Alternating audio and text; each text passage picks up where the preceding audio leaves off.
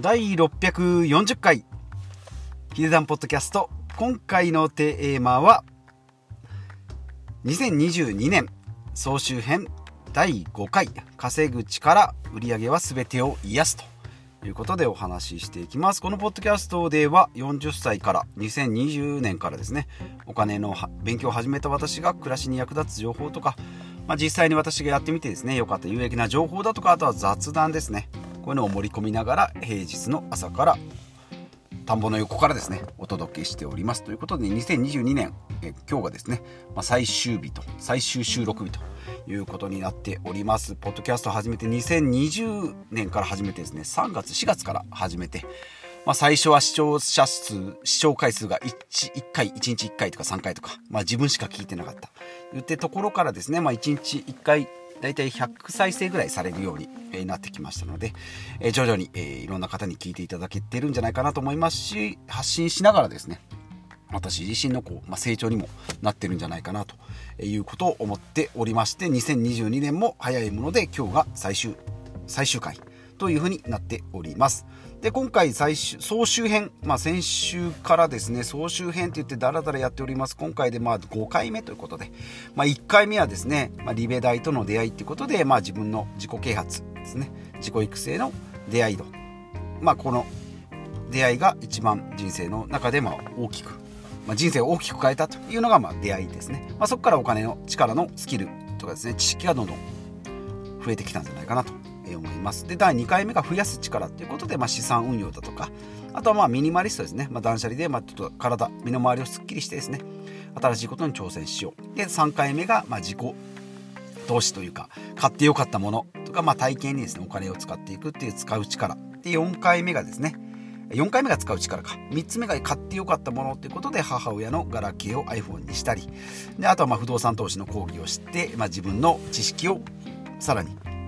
えー深めていくことができましたよと。で、4回目が使う力ってことで、まあ、自己投資ですね。はい。まあ、オフ会とか、まあ、家族の旅行だとかですね。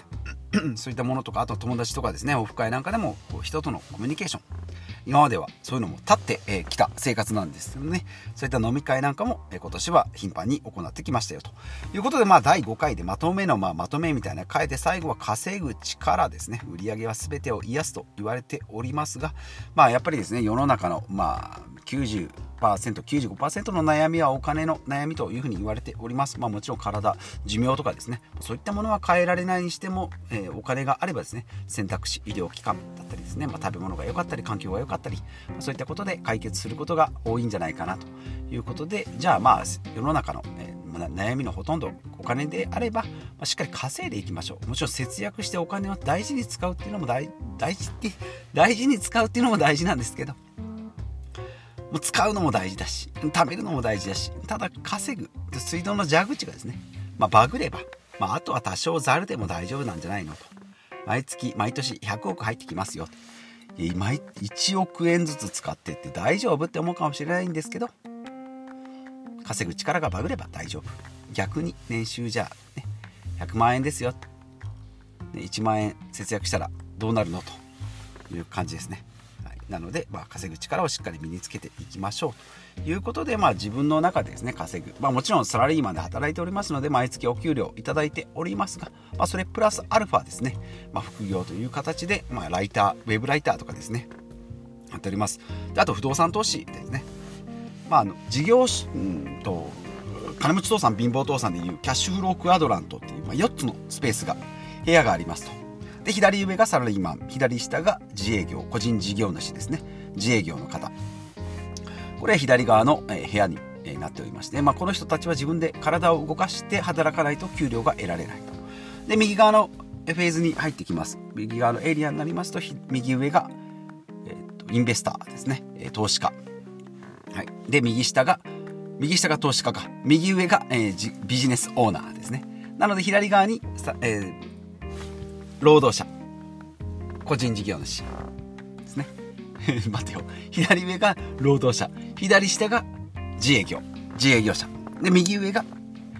事業主ですね。ビジネスオーナー。で右下が投資家。インベスター。と言われる、えー、ありますけど。右側のフェーズに行かないと自分の時間を切り売りしていかないとお金が入ってきません。ということで。まあ、全部が全部、まあ、サラリーマン1本だけでいけばですね左上の部屋。で、まあ、自分の、まあ、時給とまではいかないですけど月給でですね、えー、収入が入ってくると。自分が倒れたり働けなくなったりクビになったり、えー、仕事を辞めたりするとお給料が入ってこないです。自営業者もそうです。でも右側のビジネスオーナーであれば、まあ、ビジネスを持っておればお金が入ってきますし右下の投資家であれば、うん、まあお金を投資すれば株式市場に投資をすればそれで、え利益を得ることができるし、えまあ、不動産投資もそうですね、はい。えーと、物件を持っていればそこに価値が見出されてお金が入ってくると。なので右側のフェーズにどんどん移行していきましょうと。いうことで、えー、始めております、もちろんサラリーマン以外のウェブライターとかですね。そういったものもあるんですけども不動産投資2020年から1棟買い始めて2021年にもう1棟で2022年今年にですね3棟買うと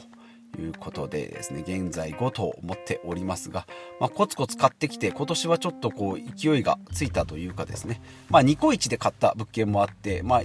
最後の物件なんて80万円なんでね金額としては大したことないんです。3棟で3棟でも300万か。1棟大体200万ぐらいなんですけど最後の3件目4件目5件目合わせても300万ぐらいしかかからなかったのでまあ、金額的にはそんなにですね、はい。まあ、その代わり修繕費なんかが結構かかっているので、えー、まあ、トータルでいくと500万600万ぐらいかかっているんですけど、えー、そんな感じですね、まあ、コツコツやっていくと。で、えー、コツコツやっていって1件目はですね2020年に買って、えーまあ、3ヶ月で入居者さんがついたので、まあ、それは1分の1で、えーまあ、100%の入居率になったんですけど2件目はですね、え、結構かかって1年以上かかって今年ですね、え、入居が決まりました。で3件目はそもそも入居したまんまオーナーチェンジだったので家賃は最初から入ってきます。で4件目もですねこの12月。で5件目もですねもう滑り込んで今月ということでこの2022年の12月にですね5件物件が全部満室になったということで先月までは5件中、まあ、2件しか入居家賃が入ってこなかったんですので、え入居率40%から今月になって100%に、まなったということで、まあ、初回の、えお家賃もいただいておりますので、まあ、当分、まあ、もちろん半年1年で出られる可能性もあるかもしれないんですけども満室経営ということと、あとは 5, 5頭受出っていうことで、まあ、口を酸っぱくして、え目標にしてきましたですね、青色申告特別控除ということで、65万円のですね、不動産の、えー、控除を得られると。いう基礎、えーと、いろいろあるサラリーマンでは基礎控除とかですね、えー、まあ、なんとか控除、なんとか控除、いろいろある中のですね、えー、事業の控除。うんと FP の試験が3ヶ月前だったのでもうちょっと言葉を忘れてしまいましたが不動産投資の控除。青色申告特別控除を受けられますということでですね、はい。まあ、1件目と 5, 5件目はですねどこだ、えーと、造船所の近くのお膝元のエリア。ですね。で2件目は新幹線の駅徒歩10分という微妙な、えー、もうクソ狭い道路をの近くにある、うん、なので私の39万円で買ったフィットもですね通るのにやっとと。なこの間あの近くに、えー、物件を見に行ったんですけどね、入居者さんが軽自動車で颯爽とその細い道を走ってたので、あ人間って慣れるんだなと。いうふうに思った次第であります。はい。で、4軒目、5軒目はですね、お隣さんということで、えっ、ー、と、山の上にあるんですけども、まあ、非常にいい眺めの場所ですね。はい。尾道なので、え雰囲気もいい物件。まあ、こちらにですね、えっ、ー、と、住まれてる方とあと今月、えー、県外から移住される方こちらが入居されるということですね。やっぱり不動産投資の、まあ、大家をやってですね入居者さん、まあ、顔を面と向かって会うことは、えーと、あんまりないです。4軒目5軒目3軒目4軒目か。は、えーと、顔を合わせたことご挨拶をさせてもらったことがあるんですね。あと1軒目2軒目それから5軒目今から入られる方ですね。は、えー顔を知らない、まあ、そんなもんだと思うんですけどね。やっぱりお会いしてどんな方っていうのが分かればですねもう思い出がさらに強まる、えー、感じがしますので、えー、大事に使っていただければいいなと思いながらですね毎月のお家賃をいただいているということですね。はい、な感じで、まあ、この3年間えー、ようやく、えー、まあ、種を1年目、2年目でまいて、この3年目でですね、もうほんとホップ、ステップ、ジャンプのような感じで、来れたので、えー、よかったなというふうに思っております。じゃあこれからまあどうすんのというふうに考えていくとですね、2023年以降ですね、まあこの 5, 5頭10室、5頭10室の5頭をクリアしクリアしたので、今からですね、